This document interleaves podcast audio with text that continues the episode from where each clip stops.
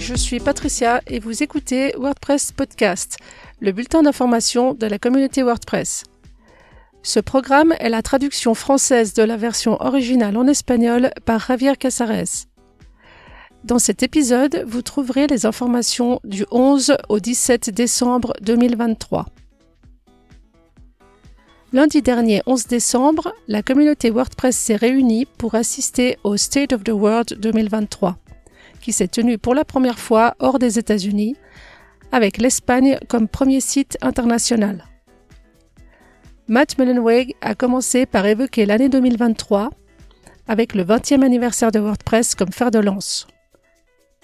Il a parlé du rôle de WordPress dans l'annonce de Taylor Swift comme personne de l'année par Time Magazine, avec 100 000 requêtes par seconde sur le site à son apogée. Matt a également mentionné le design de WordPress.org et les améliorations de Playground, et a terminé par le bilan du nouveau thème 2024.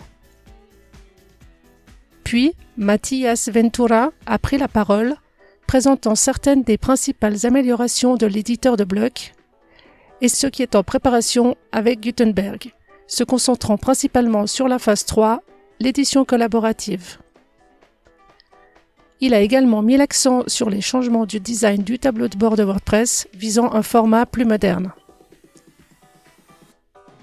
Les API d'interactivité et de champ prévus pour WordPress 6.5 étaient deux des éléments les plus remarquables démontrant ce que WordPress permettra à l'avenir et comment la performance de WordPress et de l'éditeur sont prises en compte à chaque étape. Un autre projet phare annoncé lors de l'événement est la libération des données, Data Liberation en anglais, rendant la migration des données beaucoup plus facile, tant de WordPress vers d'autres systèmes de gestion de contenu que l'inverse. Une des dernières annonces concernait le WordCamp US 2024 qui se tiendra à Portland, Oregon à mi-septembre. Une session de questions-réponses a eu lieu avant la fin de l'événement. Les questions sont également disponibles sur le site du projet. Le State of the World a révélé deux grandes surprises pour la communauté. La première est la pause du projet de migration de Slack à Matrix, annoncé il y a quelques semaines. Il y a deux raisons principales.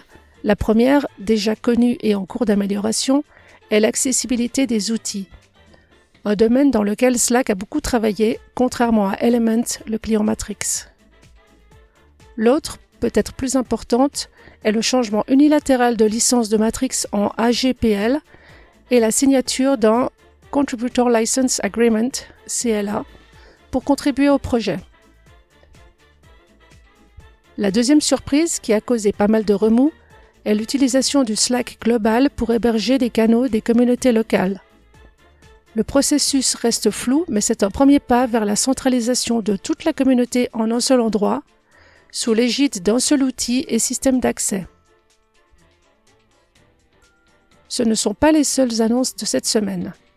Après plusieurs mois de travail, la nouvelle page d'événements WordPress sur events.wordpress.org a été annoncée. Le site de documentation pour les développeurs et développeuses est également en cours d'amélioration et a bénéficié d'un lifting rendant la navigation dans la documentation beaucoup plus facile grâce à une typographie plus claire et à des menus de navigation améliorés. Nous avons aussi des améliorations en ce qui concerne les traductions.